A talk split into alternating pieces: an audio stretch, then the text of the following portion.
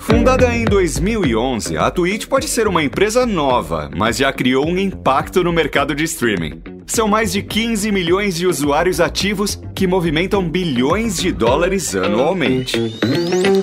Neste Pixel Redondo, conversamos com Phil Chaves, diretor comercial da Twitch, para falar sobre a estratégia da empresa para conquistar mais streamers, parcerias e quais são os planos para o mercado brasileiro.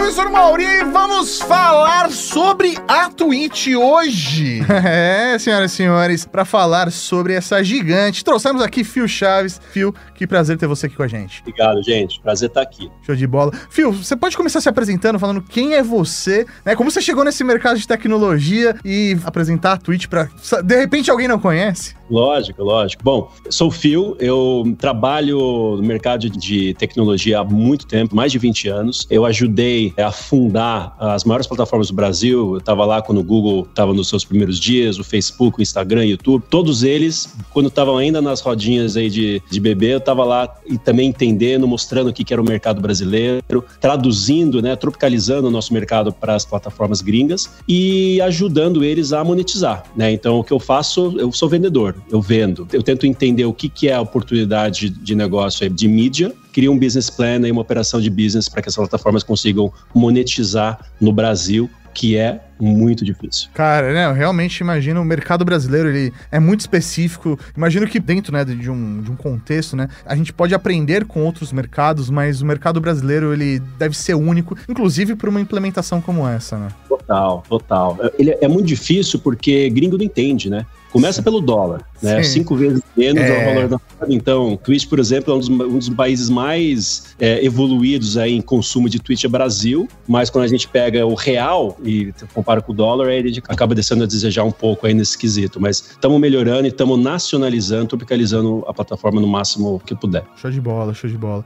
E, e há quanto tempo a Twitch está atuando no Brasil, Phil? Cara, três anos ela está aqui um ano com um lado business, né? E antes disso já tinha um time aqui local focando muito mais do lado de parceria de conteúdo, trabalhando muito com os streamers, entendendo, é, educando os streamers né, sobre o que é a Twitch, mostrando como ganhar dinheiro, como streamar. Então, fazendo todo esse trabalho aí para poder angariar o máximo de conteúdo bom possível. Gaming é uma coisa gigante no Brasil, então, obviamente, a relevância de, da Twitch acaba sendo uma coisa muito natural no Brasil. E também agora trabalhando com os outros criadores de conteúdo que trabalham conteúdos além de gaming, né? Então, por exemplo, música, esporte e, e outro, é, até coisas que nem, por exemplo, é, receitas de cozinha, né? Do it yourselves, esse tipo de conteúdo. Então, tá meio que foi mainstream. De um ano para cá, a Twitch realmente deu uma estilingada aí pro lado de mainstream e realmente está com conteúdo agora bastante abrangente, além de gaming. Show de bola. Então, hoje a Twitch, então, ela não necessariamente se enxerga como uma plataforma para gamers. Ela se enxerga como entretenimento ou conteúdo, de fato. Ela é uma plataforma para gamer, sempre foi, eu acho que sempre vai ser, mas ela também tem outros tipos de conteúdo. Então, não só gamers vão gostar da Twitch, né? Outras pessoas que gostam, têm outras paixões, outros tipos de conteúdo também vão adorar os nossos conteúdos. O primeiro é que o conteúdo é 100% ao vivo, live, totalmente. Nada de vídeo on demand, ou seja, não dá para editar. Então é aquilo mesmo, entendeu? Então essa é, é uma dinâmica razoavelmente nova, é super nova para o criador, né? O criador ele tem que ter uma dinâmica. Vocês, por exemplo, vocês estão aqui agora, a gente está vendo. Se, se, a gente falar alguma merda aqui, não vai dar para editar. Estou falando palavrão. não, não dá para fugir. O live stream ele, ele requer uma, uma dinâmica muito, muito distinta, não só de você saber controlar o engajamento que o seu público está tendo, né? Sabendo que tipo de conteúdo está funcionando e assim por diante, mas também tendo esse mindset aí que sabendo que está ao vivo, então tá mais livre, tá um pouco mais solto aí, menos rígido no quesito de, né, de comportamento, do, do, que fazer o que não fazer. Tem bastante jogo de cintura. Eu admito que eu tenho um pouco de mixed feelings, assim, com a Twitch. Aí, vamos lá. Mas é, minha, é, é meu perfil como, como consumidor, assim. Porque a primeira vez que eu fui impactado com, com a Twitch foi putz, lá atrás, no início da plataforma, principalmente com a ascensão dos MOBAs, assim, com League of Legends, quando o esporte estava começando começando a ter o seu primeiro segundo flight aqui no Brasil e era um espaço aonde a galera de esportes sempre corria para acompanhar esses esportes. E tinha assim uma, uma, uma, discussão muito grande de como, dentro dos outros, das outras plataformas, não havia uma abertura, assim, um, é, parece que as outras plataformas não abraçaram os gamers como a Twitch abraçou desde o seu primeiro dia, sabe? Então, o meu mixed feelings vai em relação a essa percepção de ser uma plataforma gamer ou não. Então, por mais que, como você disse, ah, vai continuar sendo gamer para sempre. Tá dentro da raiz, tá dentro do, da veia da Twitch, de como é desde o início. Mas hoje em dia tem um monte de conteúdo que não é gamer dentro da Twitch e conteúdos muito legais. Tem uma galera de streaming fazendo conteúdo muito bacana, tanto que por isso a gente decidiu, de fato, falar: não, agora todo conteúdo de live que a gente for fazer, a gente vai estar tá na Twitch também, que é uma iniciativa relativamente nova nossa, né? Sim. Mas isso aconteceu porque a gente falou: não, não faz mais sentido. E, e eu tenho como falei, é, pela perspectiva de consumidor, eu tenho a Twitch instalada no meu celular, nos meus dispositivos, há muito tempo. E ainda mais com a parceria, é, acordo com o Prime, né?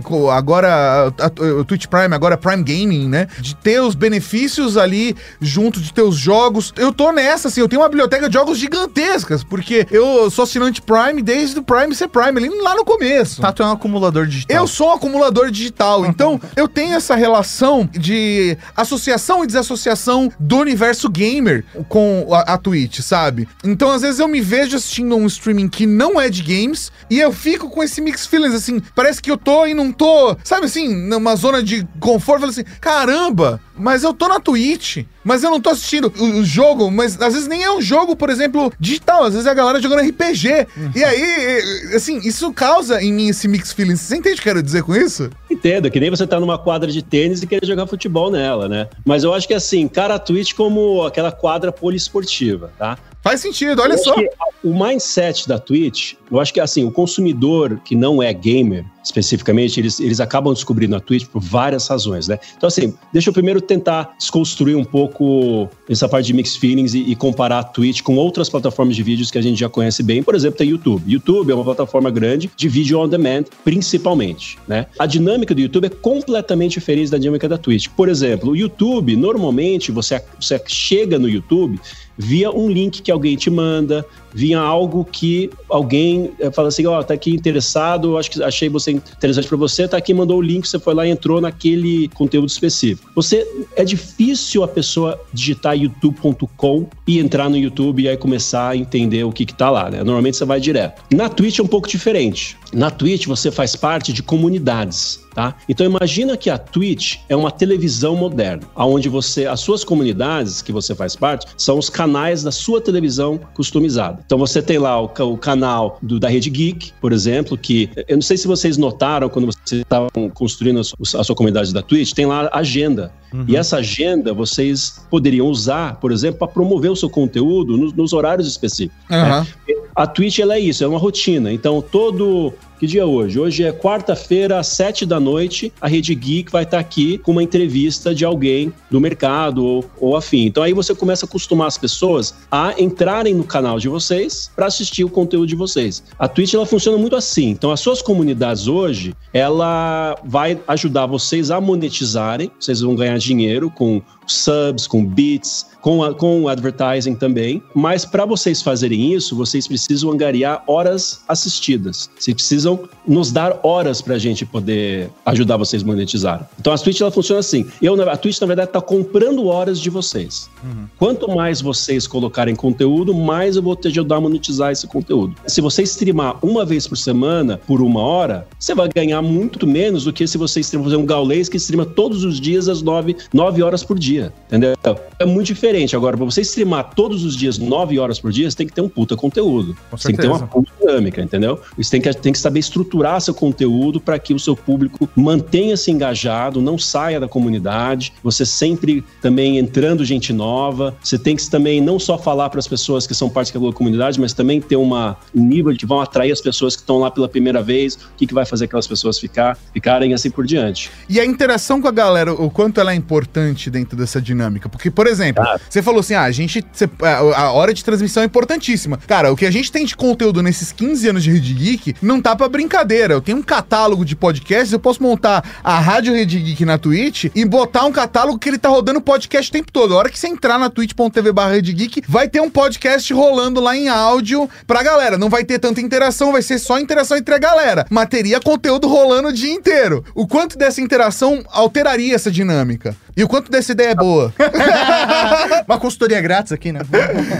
então, a Twitch, ela, assim, fundamentalmente deveria ser live o conteúdo, tá? O VOD, ele fica muito pouco tempo no ar, tá? Dependendo do nível de parceria que você tem, é uma semana. E a razão que ele fica é porque aquele conteúdo a gente entende que, como é uma coisa é, pensada para ser ao vivo, ele vai ficando velho. E a dinâmica que a, que os, a audiência da Twitch já está acostumada, já entra lá para ver aquela coisa ao vivo, tá? Então, assim, se você tem muito conteúdo, pô, atualiza ele no ar. Atualiza, por exemplo, sei lá, um ano atrás eu falei de X, agora eu vou falar o que está rolando nesse mesmo tema aqui no mundo de hoje, entendeu? Então, assim, criar este conteúdo, de novo, não precisa ser oito horas por dia. Pode ser toda duas, três, quatro, cinco vezes por semana, vão aumentando, vão entendendo o ritmo de vocês para que a audiência também entenda e vocês vão evoluindo com, com o tempo. Por exemplo, eu entrei na Twitch, eu tô há um ano e meio na Twitch. Não uhum. sou gamer, eu entendo muito de tecnologia, muito do mercado de, de mídia, né, de, de advertising de uma maneira, de uma maneira holística, mas quando eu comecei a trabalhar na Twitch, comecei a ter exposição para esses conteúdos, além de gaming, é muito bacana, porque quando você vê alguém, uma, um personagem, por exemplo, tem um dos meus favoritos que é o Yoda, que ele joga League of Legends principalmente. Cara, é demais, porque assim, ele fala muito mais do que o game. Ele fala de música, ele fala de lifestyle, ele fala de um monte de coisa que é muito bacana. Realmente é um, é um entertainer, entendeu? Uhum. E, e, eu acho que isso é o que faz a Twitch ser uma, aquele imã de, de pessoas novas, né? A pandemia entrou aqui agora esse, o ano passado e ajudou muito as Twitches estilingar, porque novas pessoas descobriram a Twitch por conta dos novos criadores criando conteúdos novos também para a Twitch. Então, foi muito bacana porque abriu muito a maneira com que a gente entende é, o, o, que é o conteúdo certo para a Twitch. E é, eu... Antigamente gaming, hoje em dia é tudo. E quando eu levantei a bola, por exemplo, da Prime Gaming ali, dessa relação com a Amazon é, e essa relação de assinatura e tal, é, é, o quanto isso impacta para vocês, assim, e como você percebe essa relação da galera que é assinante, que é um assinante Prime e tá na Twitch também? Sei lá, existe uma grande porcentagem de assinantes Prime que não tá no Twitch, ou, ou, ou vice-versa, sabe? Como, como que é essa relação com assinantes Prime, assim? Cara, é gigante, é, uma, é um overlap gigante. Então, assim, não posso obviamente dar números, mas grande parte dos, dos Prime members, eles são Twitch users, tá? Olha só. É, não só, obviamente, também porque é um benefício, né? Então você ganha, quem é Prime ganha um sub por mês e você pode, normalmente você tem que pagar por esse sub, a, Prime te dá um para você usar, então as pessoas começam a entender Twitch já por isso também. E também os Prime members, eles normalmente, é, quem usa esse benefício da Twitch já entende o que, que é a Twitch, entendeu? Então acaba, ah, puta, eu conheço a Twitch, mas, pô, o benefício agora eu vou entrar, vou entender mesmo, porque eu tenho um negócio de graça lá que eu posso usar. Então ajuda a gente também a mostrar a plataforma e o serviço para pessoas novas. E dentro da, da plataforma, né, realmente é, é, muito claro. Eu não sei se eu, por exemplo, me enxergo como público hoje da, da Twitch, ou pelo menos de quem eu já acompanhei ali, é, se eu realmente eu sou o público. Mas eu percebi que vocês estão com uma, uma mudança de postura dentro da plataforma, principalmente até com parcerias como vocês fizeram com o D2, né? De fazer o, o vinil, né? De é, trazer nessa. Essa, Aliás, essa, achei bem da hora. Achei bem ah, da hora. Maravilhoso. Tive a oportunidade de ouvir, ficou, meu, sensacional. E tá muito lindo também. Não só, tá, não só ficou excelente o conteúdo, como ficou bonito também. Sim. Então, por exemplo, esse olhar para trazer outras visões, existe a possibilidade de ter outros artistas, é, outras formas de se fazer conteúdo dentro da Twitch, de pessoas que são de outras mídias e que não necessariamente nasceram dentro da internet? Tem. Tem sim. É assim, a Twitch, são, são algumas das nuances da Twitch. A Twitch, ela prioriza os, os, as personagens, nosso, o nosso own roster, né? As personagens que estão na Twitch já e estão se evoluindo na Twitch. A gente faz pouco do que, por exemplo, trazer um D2 ou trazer outro artista ou celebridade de alguma outra plataforma para a Twitch. Por quê? Porque é muito difícil, né? Uma pessoa que faz sucesso com vídeo on demand não necessariamente vai entender e vai querer trabalhar live, na maneira da rotina que é na intensidade que é live. Então, tem muito desse. Bem, quando você compara uma coisa com a outra, a rotina é muito diferente. Imagina que o vídeo on demand, você vai lá você grava quando você quer, edita e você faz uma programação aí quando você vai fazer os uploads. O live é diferente, bicho. Você precisa estruturar o conteúdo, você precisa pensar no conteúdo antes, saber exatamente como que você vai apresentar isso naquele momento. As pessoas vão te bombardear de perguntas, de comentários, alguns bons, alguns não tão bons. Você precisa ter o jogo de cintura para encarar aquilo e, e, continuar. Então é bem difícil, tá? A gente já teve cases de sucesso e cases de failure, uhum. de pessoas na plataforma, tenta a Twitch, não rola e para, porque não rola mesmo, tem que mudar a dinâmica. Agora, uma coisa que a gente faz melhor do que qualquer outra plataforma é a monetização. Então, a gente, isso é legal porque ele ajuda a é, atrair esses, esses, esses content creators novos e fazer com que o, vale a pena o tempo deles aprenderem a usar a Twitch a trabalhar com Twitch. A gente tem hoje três maneiras de monetizar. Não só, por exemplo, outras plataformas eles te dão uma, né, que é advertising. Nós temos três, que é advertising, minimamente, né, uma coisa super nova é advertising na Twitch. A gente tem os bits, que é praticamente 100% dos bits ficam com o, o, criador, e o sub, que você racha com a, com a Twitch, é, normalmente 50-50, tá? Uhum. Inclusive, o Denis Imura acabou de dar um sub aqui no canal, enquanto a gente está gravando ao vivo essa entrevista. Obrigado, Denis. isso, isso ajuda vocês a ficarem mais, criarem mais, porque agora vocês começaram a monetizar, entendeu? E, e, a gente tá aprendendo essa jornada ainda, pelo menos aqui na Twitch. O que eu sinto é que, pelo menos aqui dentro da plataforma, a gente precisa dos evangelizadores, assim, dos outros amigos que têm canais gigantes que chegam pra gente e falam assim: não, vem cá, te pego pela mão, te mostro como eu faço, aqui eu faço assim, aqui eu faço assado, olha aqui essa estratégia, e, e compartilha muito, assim. Mas eu sinto falta de uma unitweet, sabe? Pra gente que já tá produzindo conteúdo há muito tempo, é, eu sinto que falta, às vezes, pro, pra, pra no, pras novidades, pras ferramentas que são diferentes, pras coisas. Às vezes eu sinto falta que falta alguém pegar pela mão e falar assim: não, vem cá, deixa eu te mostrar como funciona o passo a passo tudo mais. Assim, tem alguma universidade de terceira idade pra, pro Mauri que já tem cabelo branco? Ah, eu sou um tá velho, eu sou um velho. Cara, a gente tem uma, um time de conteúdo que a, a Twitch ela tem vários níveis de parcerias para os criadores, né? Então, quando você começa a ser um criador que começa a criar uma rotina, começa a criar uma constância dentro da Twitch, você é, como se diz, é, vamos dizer, promovido internamente para um, um, nível de atendimento melhor. E esse nível de atendimento melhor, ele te dá acesso a um time nacional de seres humanos que vão lá e te ensinam como monetizar, como fazer conteúdo, como estruturar, como usar o software de uma maneira melhor e assim por diante entendeu? Eles começam a analisar o seu. Porque assim, o Twitch, querendo ou não, pro, pro criador, ele é um small business, tá? Sim. E aí, esse small business, a gente tenta ajudar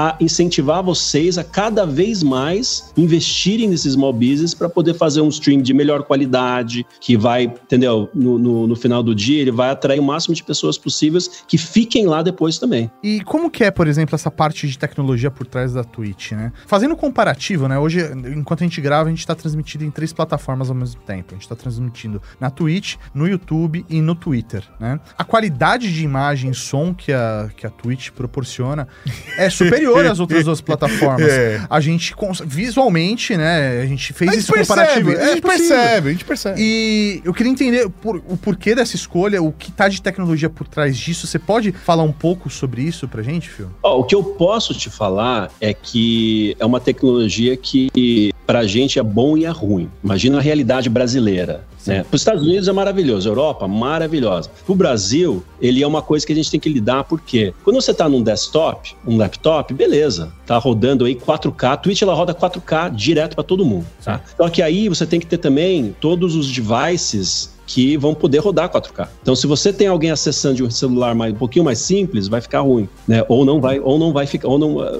não vai conseguir acessar. Então, isso é uma coisa bem Brasil, né? Assim, a gente vê, por exemplo, Facebook, é, YouTube, se eu não me engano, tem algumas outras plataformas, eles têm seus modelos light, uhum. né? Então, por exemplo, Light, não sei o que Light, que é uma plataforma, que é o mesmo serviço, só que bem mais reduzido uhum. e vai atender, por exemplo, telefones bem mais simples, entendeu? Até a gente não faz isso ainda na Twitch. Eu nem sei se a gente vai fazer porque tira muito da maneira que a gente atua, que é realmente 4K. Então, a tecnologia é muito, muito foda. É, cada, tem um time gigante. A gente agora também estudando lançar outros tipos de features que vão ser nativos nos streams para deixar a galera interagir ainda mais. Então, além do chat, E isso tudo que a gente está começando a, a, a, colocar agora, a fazer um, né, um trabalho aqui brasileiro agora bem mais é, abrangente para a gente poder lançar isso aqui também no Brasil. E, e, como que é essa diferença de comportamento da galera que acompanha o conteúdo na Twitch na gringa e aqui no Brasil? Tipo, sei lá, tem alguma característica do brasileiro que, ah, o brasileiro gosta mais de tal tipo de conteúdo,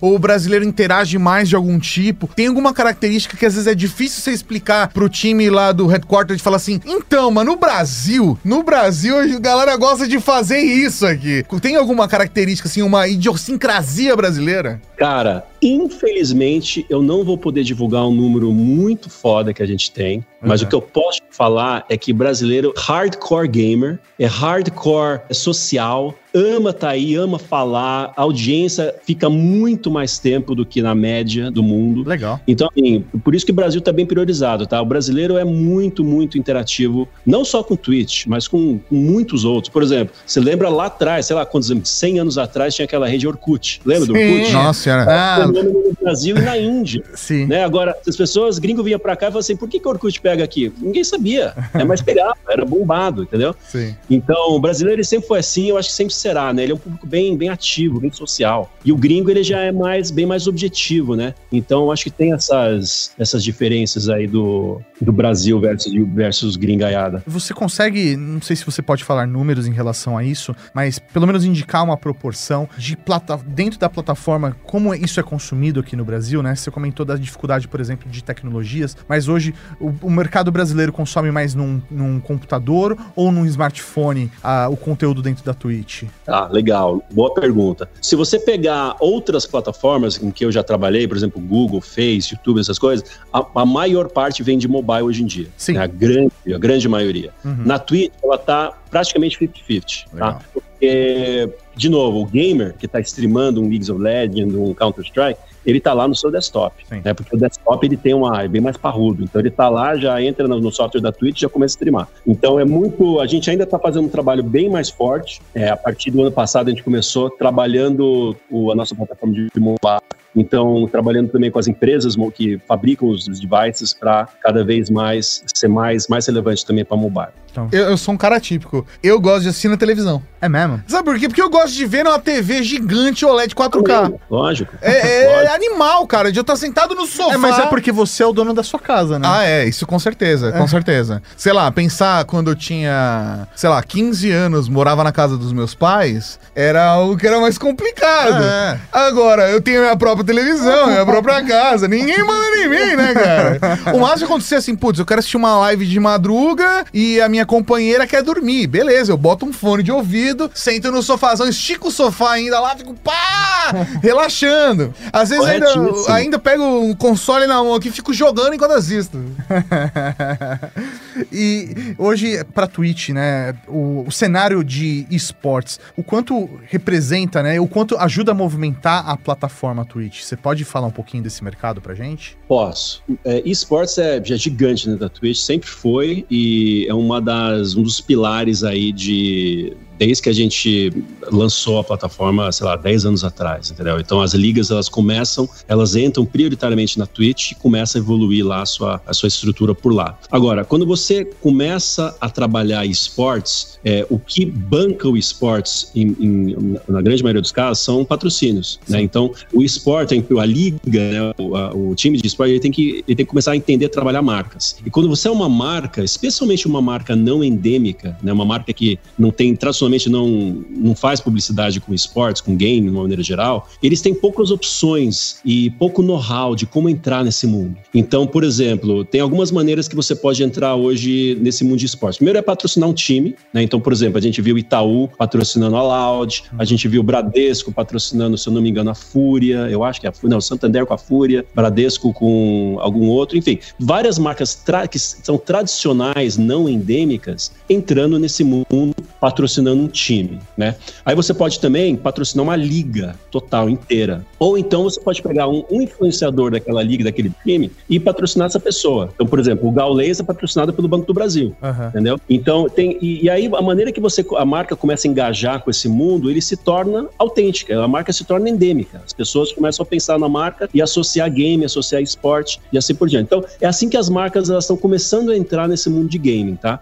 E é, é muito interessante você ver isso evoluir. Tem umas que andam muito rápidas, outras são bem mais conservadores, porque as marcas tradicionais, elas tradicionalmente têm bastante guidelines de como usar suas marcas. Sim. Você entra em gaming, gaming já por natureza é um público muito mais, falar, É liberal. espontâneo, né? É espontâneo, É liberal. espontâneo, liberal, não, tem, não segue muitas regras, faz, fala e faz do jeito deles, entendeu? E então é difícil, a gente tem que educar bastante as marcas, a gente ajuda a fazer uma consultoria com as marcas para entender como que faz isso, como atuar, como construir essa estratégia e assim por diante. E aí, essa parte de propaganda dentro do conteúdo, já que é um conteúdo 100% ao vivo, como que a, a plataforma cuida da, da entrada dessa propaganda ali? Porque se você colocar no meio do- da, da fala de alguém, a pessoa vai perder aquela fala, né? Como que é, isso? Como funciona? com muito cuidado e com muita empatia, tanto para o lado do streamer quanto para o lado da marca. Mas o que a gente tenta brifar a marca é, são essas coisas que eu acabei de falar, que assim, a marca ela, ela tem, que, ela tem que aceitar ser mais solta quando entra num, num ambiente live. E o streamer também, ele tem que saber que ele está trabalhando com uma marca. Então, assim, se ele costuma falar. é, eu estava num, num, num podcast umas semanas atrás que eu falei uma coisa que até a pessoa ficou meio incomodada, que assim: o brasileiro, ele, ele naturalmente, ele fala palavrões com mais frequência do que o normal. Por exemplo, você pega que nem foda. Foda é um palavrão, mas também é, uma, é, um, é um adjetivo que pode, entendeu? Ser uma de coisa intensidade, é. Ah, às vezes é uma hipérbole só.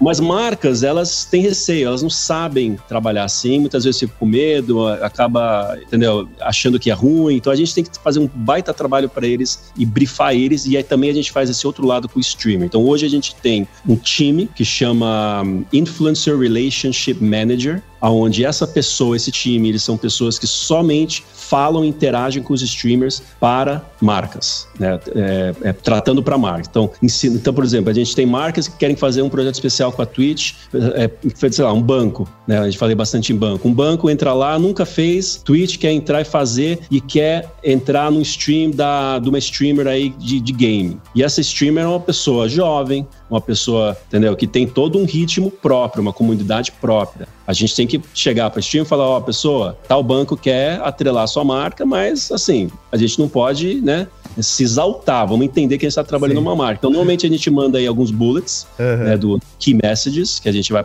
que o- o- os clientes querem passar, mas a gente deixa para o streamer fazer o negócio. E como isso é um business para eles, quer dizer o quê? Se eles fizerem um bom trabalho, a gente vai Vai retornar. e de business, vai dar mais business. Então eles acabam entendendo isso naturalmente e acabam tendo bastante cuidado. Mas de forma alguma a gente quer tirar a autenticidade do streamer. Então a gente, a gente fala isso tanto para a marca quanto para o streamer. Seja você, mas também só sabe que você está trabalhando numa marca aqui dentro também, né? Então Sim. Não, é muito, é muito curioso é, você trazer o exemplo do banco, né? Porque aqui dentro da Redic nós temos um grande parceiro que é o Bradesco, né? Eles apoiam diversos conteúdos nossos. Nós estamos dentro do canal do Bradesco hoje, apresentando o conteúdo deles, né? E o, o- o banco, ele é a empresa mais tradicional e quadrada que possa existir ali, né? Dentro da nossa estrutura. E é muito curioso porque é essas barreiras que a gente tenta quebrar, né? Então, sei lá, a gente já deve ter contado essa história em, em algum outro conteúdo nosso, mas quando a gente fez as nossas primeiras reuniões, por exemplo, com o Bradesco, isso, sei lá, 10 anos atrás, é, a gente chegou lá, né, dentro da, da sede deles, eu sempre usei barba, o Tato sempre usou barba, e nós éramos as únicas, os únicos homens de barba dentro da sede. E assim, eu vi os outros homens Eu nem tava de olhando. bermuda aquele dia. E os outros homens olhando assim a gente, falando assim: Meu Deus, ele tá usando barba, eu não posso, sabe? E a, e a gente vê a evolução hoje, né? E a gente evoluiu, viu, né? De perto essa evolução dentro do- da estrutura do banco. E hoje, assim, meu, você tem um, um ambiente muito mais solto, muito mais confortável dentro da própria empresa, né? As pessoas usando barba, podendo usar, não necessariamente um Menos careta, gravata. menos quadrado, cara. E, tá- e assim, mais descolado às vezes do que a gente trabalha com É, comunicação. isso aí. A galera tá cada vez mais descolada. Porque eu acho que a gente tá percebendo uma mudança de comportamento, de uma nova geração entrando no mercado de trabalho e exigindo para o seu dia a dia coisas tão adequadas com a sua realidade, sabe? Eu, e eu percebo isso mudando a comunicação das empresas. Como você falou, as empresas mais caretonas estão entrando em todos os lugares agora e não são mais tão caretonas assim. Tem algumas que são, vai. Mas assim, a gente tá percebendo uma mudança de comportamento porque o público é diferente. E para você atingir esse público, você tem que estar nos lugares onde esse público tá. E você. E aí entrando aí, aí, aí a gente entra em teoria da comunicação, mas tem aquela parada de você adaptar, né, o, o a comunicação ao meio que você tá utilizando para fazer essa comunicação. É um negócio meio McLuhan, né? Mas de você se adaptar a isso, entender a linguagem do meio que você tá e se afinar em relação a isso e fazer esses ajustes. E acho que isso tudo vai amaciando, né? É isso aí. É, com certeza. É engraçado, né? Olha, olha só algumas, alguns fatos aí de alguns números. Por exemplo, perspectiva Twitch, tá? A Twitch, a audiência da Twitch, é praticamente metade da audiência da Twitch é o que a gente chama de geração Z, né? Que é até 24 anos de idade, de 15 a 24, 26, alguma coisa assim. Esse público odeia assistir TV, começa por aí. Aí você pega o banco, tradicionalmente o banco, eles são os maiores compradores de, de TV. Né, de, de, de, Então, assim, imagina que o banco tem hoje um grande problema que é o, o, o parque né, de, de clientes que eles têm hoje estão ficando mais velhos. E eles precisam sempre ter capturando pessoas novas, né? New business, novos Sim. negócios. Então, para você capturar uma pessoa nova, de geração Z, para um Bradesco, é difícil. Oh, porque Bradesco não é uma marca endêmica. Então, o Bradesco ele tem várias maneiras que eles trabalham isso. Primeiro é criar uma marca nova, por exemplo, a Next, uma fintech. Então, entrar nessa, nessa, nesse mindset de fintech, que é o que essa geração gosta, né? Da, da praticidade, da simplicidade de fintech. E aí, atrelar a fintech a esse público, né? Então é um público super. Por exemplo, a Twitch, ela. Não sei se vocês sabiam, tá? Vocês, eu sei que vocês são bem escolados aí no nosso mercado, mas 68% das pessoas que estão na Twitch não estão no TikTok. Você acredita nisso? Caramba. 29 pessoas 20% das pessoas que estão na Twitch não estão no, no Facebook. É, e eu, eu, tenho uma série de números. Então, assim, o overlap, a, a, audiência da Twitch é muito única, né? É muito única porque são pessoas extremamente savvy, são pessoas que sabem o que, exatamente o que eles querem consumir, né? Então, por exemplo, se eles estão aqui, vocês vão ver aí os números de pessoas que estão, eu sei que vocês são novos, estão crescendo, mas já já as pessoas que estão te assistindo na Twitch, elas são heavy users da Twitch, pode garantir. Sim. Então, o trabalho que vocês vão, o engajamento, o nível de engajamento que vocês têm que ter com essas pessoas é diferente, tá? São pessoas também que entendem muito bem de tecnologia, sabem usar um device, sabem usar software de uma maneira geral e, e não é leigo. Então, é uma pessoa entendeu, que já, já abre, já tem uma outra cabeça. Então, a, a, a, comunicação de qualquer marca, especialmente as mais tradicionais, que até então compram TV, compram essas mídias mais tradicionais, tem que mudar, deve mudar, quer atingir esse, essa audiência nova. Não, e é muito legal você falar isso, né? De que a audiência que tá na Twitch, ela está só na Twitch. Então, ou seja, se eu quero atingir, conversar com essa pessoa, eu tenho que estar dentro da plataforma de fato, né? Eu não vou conseguir encontrar ela em algum outro concorrente. Então, isso torna a ferramenta muito especial. Mais única ainda, né? Mas olha só que engraçado, né? Então, sei lá, a gente tem uma, uma audiência gigante aí no Brasil, a gente está em mais ou menos 20 milhões de usuários únicos mês tá? Cresceu mais de 200% de um ano para cá. E se você imaginar que essas 20 milhões de pessoas, naturalmente você pensaria, porra, são 20 milhões de gamers. Uhum. E certamente a maior parte são. Mas essas pessoas também têm outros gigantes interesses Sim, além de game. Com certeza. Então, por exemplo, moda, além de gaming, moda é a segunda, o segundo maior interesse que tem na Twitch hoje. Moda, tecnologia, comida, entretenimento. Então, se as marcas conseguirem fazer uma comunicação para targetear esses, esses interesses, aí as coisas começam a encaixar de uma maneira autêntica para eles. E, assim, a gente gente viu muita, muita coisa, por exemplo, toda vez que surge uma nova rede social, um novo serviço, então, sei lá, lá o Second Life. E aí, todas as empresas foram lá e criaram o seu espaço Second Life. Aí veio, sei lá, o YouTube. Aí todo, toda empresa tem que ter seu canal no YouTube. Agora toda empresa tem lá o seu TikTok. Isso acontece na Twitch? Eu não vejo isso na Twitch. Tem a, a, eu vejo o assim, canal das é... empresas na Twitch. Fazer live dá trabalho, né? É, entendeu?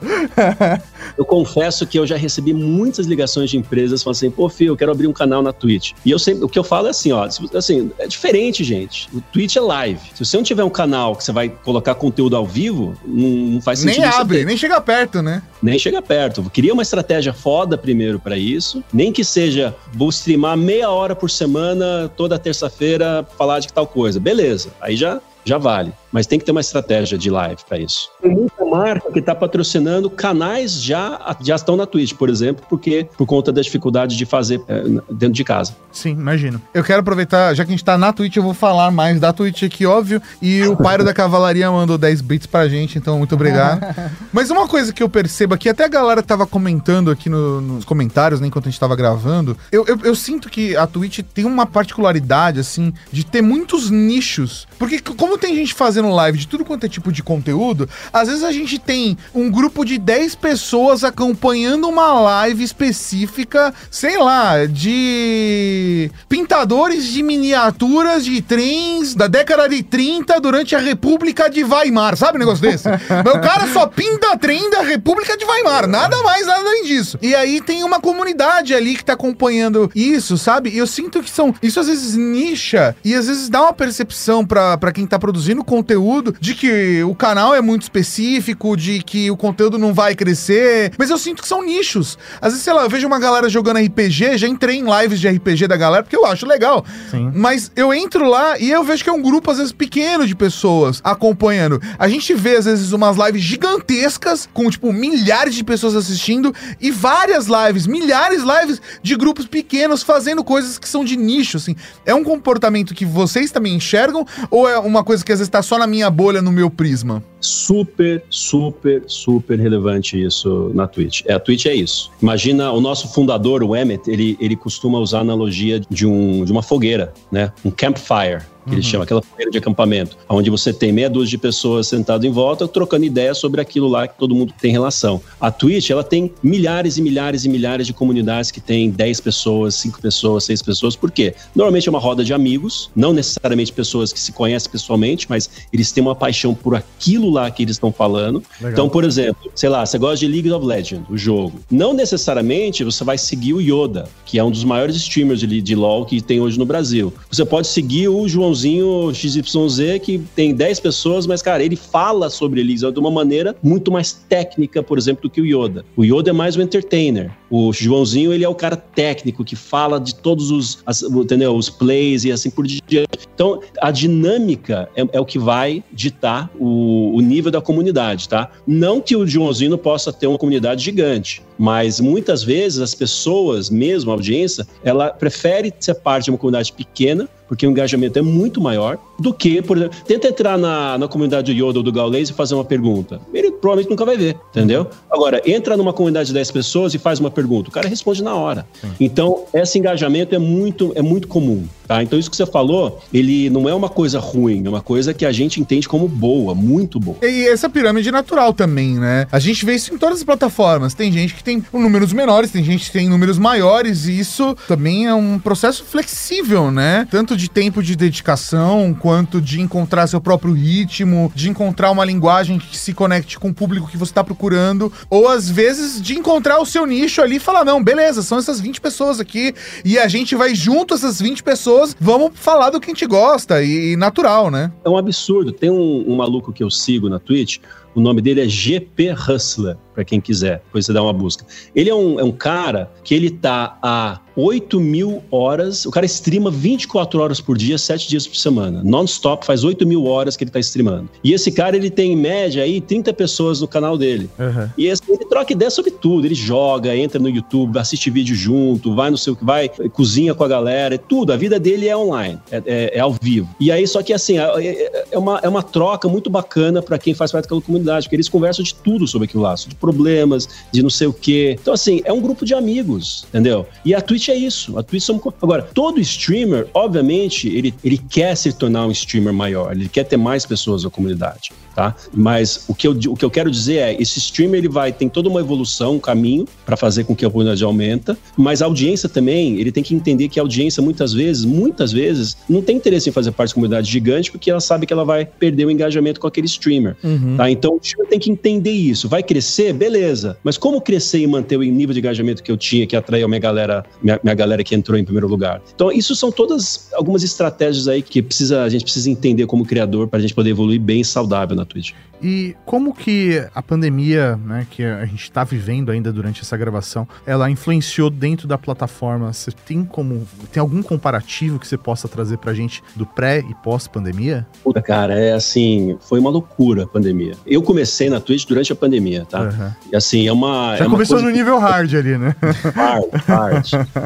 e aí você começa a entender, por exemplo, imagina uma empresa que já estava indo super bem, estava crescendo, planeja crescer, sei lá, 5x uhum. ano sobre ano, de repente começa a entrar números de 100x ano sobre ano, entendeu? Pô, Legal. cresceu 100 vezes, caraca, entendeu? A Twitch em um ano cresceu 200%. É. É, foi de, eu acho que foi de 5 milhões a 20, 15 milhões, alguma coisa assim. Cara, é uma, foi uma loucura, porque a própria estrutura Sim. não aguentava. Sim. Então, assim, era uma, uma, diariamente, de hora em hora, servidor aqui, mais espaço em, em AWS, não sei o que, cara. Então, assim, foi uma loucura geral. Mas os times, eles são muito bons, então, obviamente, eles, eles conseguiam, né, ter um baita jogo de cintura, entendeu isso como é um, é um bom problema para ter, e eles repriorizaram, né? É uma, é uma questão de repriorizar o que, que, tem que fazer. Então, pô, eu investi isso só daqui dois anos, pô, vou investir isso agora, porque agora é que o negócio está pegando. Então, foi, uma, foi um grande exercício aí de gerenciamento, né, de change management, mas foi uma experiência muito boa. Do lado de business, né, para mim, meu time, foi maravilhoso, porque imagina todas as marcas querendo falar com a gente, porque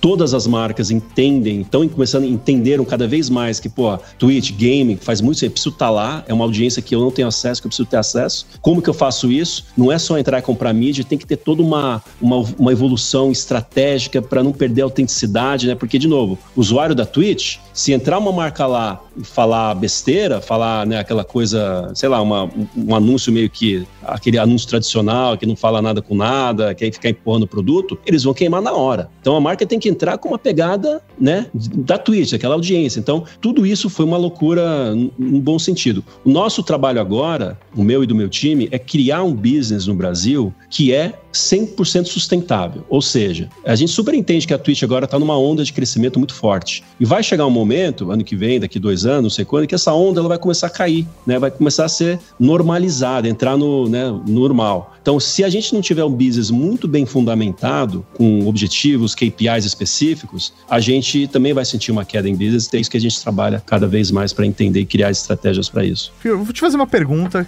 por pura curiosidade. Eu imagino que você não vai poder necessariamente responder ou dar detalhes, mas eu quero saber, de repente, você pode entregar alguma coisa aqui pra gente. Vou te pegar no pulo, vou te jogar na fogueira. Né?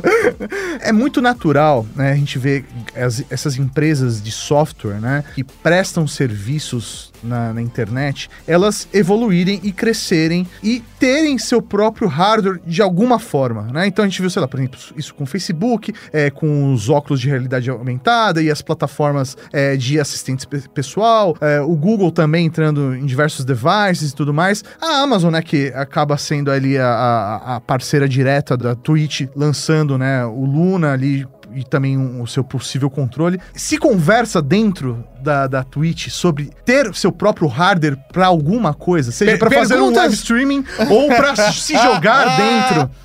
É assim, conversa de corredor. Não, não tô pedindo pra você confirmar nada. Eu até então eu não, eu não participei de nenhuma conversa dessa, mas o que eu posso falar com essa experiência de trabalhar em empresas que já tiveram seus próprios hardwares, ele é uma questão de poder você poder controlar a experiência, né, sem distúrbios de Sim. fora. Então, por exemplo, você compra um celular da Samsung, você vai ter lá coisas da Samsung dentro do, da experiência do usuário. Se você compra um né, do Android, que é do Google, se você compra um celular Google Pixel, por exemplo, você tem uma experiência 100% Google Android, que é aquilo que a gente conhece. Então, assim, é, é, é por isso que as empresas criam seus próprios devices, para tentar controlar a experiência do usuário, né, para tentar ter a, a maior qualidade menos dispersão possível sobre aquilo que eles estão querendo usar. Por exemplo, Facebook tem o, o, se eu não me engano, o Facebook Portal, que é um hardware de videoconferência. Sim, isso aí. Uhum. É, isso aí também é a mesma coisa, entendeu? Então, assim, tem várias. Agora o Facebook também acabou de lançar um, os seus óculos também, né? De, da Ray-Ban, que eu, eu, li também. Então, isso é tudo para poder controlar a experiência do usuário cada vez mais, não no mau sentido, no bom sentido. E, mas é isso, assim, na Twitch eu ainda não tive. Possivelmente a gente lance algo no futuro, se fizer sentido. Por exemplo, a Amazon, o que a Amazon lançou? O mais tradicional e animal, no meu ver. O Alex, o Alexa não, desculpa, o Kindle. Sim. Né? A Amazon fundamentalmente era livro. Sim. Porra, como controlar a experiência do livro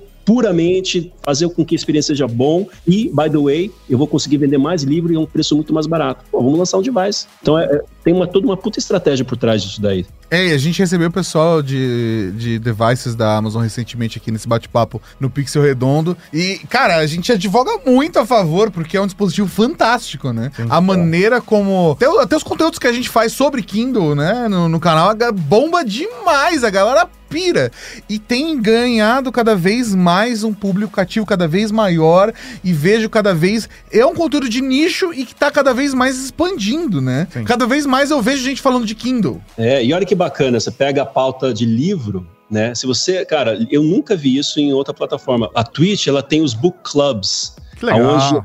onde estão lá ao vivo o cara tá lá streamando, lendo uma história, então ele vai lá e lê um capítulo. Aí ele fecha o livro, abre o chat e começa a discutir. Pá, e aí, o que você achou aqui lá? Então é muito legal. Esse engajamento é, é bem interessante aí, os, os tipos de conteúdo que as pessoas estão começando a fazer e descobrir. É sensacional, cara, sensacional. E o que, que a gente pode esperar da Twitch? Você pode dar um gostinho pra gente do que pode vir aqui pra frente, né? Pensando no Brasil, até mesmo global, tem alguma coisa, um caminho, um direcionamento que a Twitch quer ir? Olha que da hora. Assim, assim, o que esperar da Twitch? Mais e melhor, tá? Então a Twitch ela tá no Brasil para ficar. Com isso ela tá criando um business aqui sustentável e saudável. Ela também entendeu que gaming não é a única única pauta, então eles estão investindo fortissimamente, como vocês no começo mesmo viram, com música. Sim. Então cada vez mais vocês vão ver muito mais conteúdo música, não necessariamente artistas famosos na, na mídia, mas gente que já faz sucesso na Twitch, a gente dando um, um palco maior para eles e, e promovendo e trabalhando mais essa galera. Sports então, por exemplo, a gente comprando é, direitos para streamar jogos de, de esportes diversos. A NBA começou agora a é, fazer isso, mas sempre na pegada Twitch. Então não é Calvão Bueno narrando Fórmula 1, uhum. é, entendeu? Casimito narrando o jogo do Flamengo. Legal. Entendeu? Quem viu é hilário, é animal. Então, esse, esse, essa é a pegada. Então, esportes bacana. E também, muito do que está sob a minha responsabilidade é aumentar os níveis de parcerias que a gente tem hoje, não só com marcas, mas com parceiros, né? Criando grandes eventos dentro da Twitch,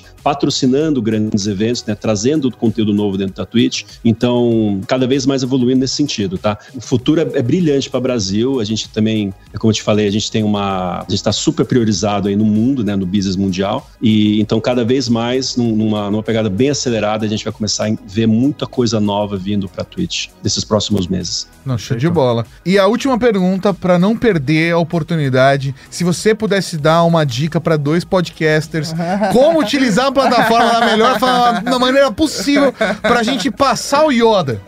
Como que a gente faz? Primeiro, liga pro Yoda e troca uma ideia com ele. Ah, ok. Segundo, cara, usa a Twitch. Começa a usar. Começa, entendeu? Usar da sua maneira aí, começar a entender a galera que tá entrando lá. Por exemplo, se eu entrar aqui agora, eu acho que você tem aí 14 pessoas que estão lá assistindo. Parece pequeno, vocês acabaram de começar, só que, pô, entende, engaja com essa galera. O que, que essa galera tá querendo saber? Entendeu? E aí um vai chamando o outro, vai chamando o outro, e de repente amanhã você tem uma, entendeu? Você tá 100 pessoas aí, mil, 10 mil, e aí vai. Eu tenho um exemplo que eu, eu assisto bastante, eu sei que eles são, já estão há bastante tempo no mercado, só que para mim é um, é um modelo muito bacana, que é o Flow Podcast né? Vocês são um podcast. Uhum. Imagino que vocês conhecem o Flow. Sim, o Flow é. é animal, é muito bom. Não só pelas pessoas com que eles conversam lá, mas a, a maneira que eles falam, né? Dessa, é muito parecido com a maneira que vocês falam, informal, engajante. Então, meu, continue nessa pegada aí. Vocês estão, vocês estão demais. Sensacional, Fio. Muito obrigado aqui pela sua participação. Poder conhecer um pouco mais da marca, né? Como vocês estão atuando no Brasil faz muita diferença. Acredito que o nosso público também vai se conectar mais com a Twitch a partir de agora, com o nosso papo. Prazeraço tá aqui, gente. E super bom conhecer vocês, não conhecia e adorei. Já, já apertei o follow lá e já já eu vou, vou pensar se eu te dou um sub.